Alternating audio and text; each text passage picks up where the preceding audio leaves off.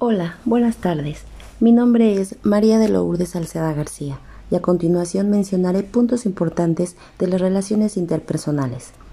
Para dar inicio, las relaciones interpersonales son todo un proceso de comunicación verbal y no verbal, a través del cual dos o más personas intercambiamos ideas, sentimientos, hechos o acontecimientos. Estas relaciones se ven condicionadas por diferentes aspectos que tienen que ver con las características particulares que intervienen en ellas. De igual manera, las personas establecemos diferentes tipos de relación de acuerdo a los espacios que compartimos con ellos, como por ejemplo en lo laboral. Los tipos de relaciones en el trabajo son de tareas, funciones, de jefe y colaboradores, informales y entre amigos.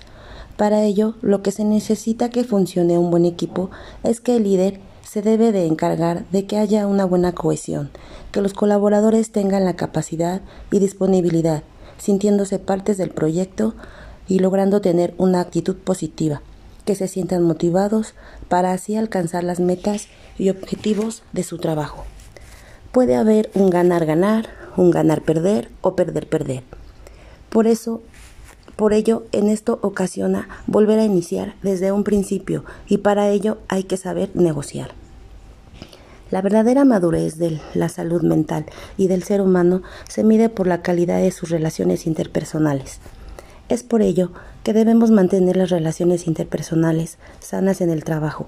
Esto permitirá alcanzar los objetivos deseados planteados desde una organización y nos ayudará a mejorar el clima laboral. Hacer nuevos amigos, mantener amistades a largo plazo, compartiendo experiencias, necesidades y empatizar con los demás son ejemplos de mucha importancia para mantener una relación interpersonal. Es por ello que las relaciones humanas en un lugar de trabajo son parte importante de lo que hace que un negocio funcione. Los colaboradores trabajan juntos en proyectos, comunicar ideas y proporcionar la motivación para hacer las cosas. Al final, los beneficios serán gratificantes, directa o indirectamente. Directamente, ¿por qué?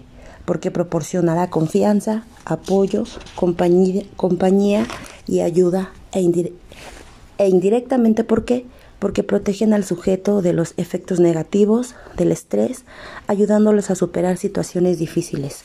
Por último, uno de los muchos importantes beneficios son saber cómo actuamos y por qué lo hacemos comprender la mejor conducta de los demás, ser más tolerantes con nosotros mismos y con los demás, trabajar en equipo, comprender la conducta misma y de los demás, ser siempre empáticos, controlar los impulsos, eliminar motivos y conflictos. Y por algún y por algo muy importante, conocernos a nosotros mismos, primero para poder delegar o dirigirnos a los demás de forma positiva y, tener las palabras correctas sin hacer, sin hacer sentir mal a los demás.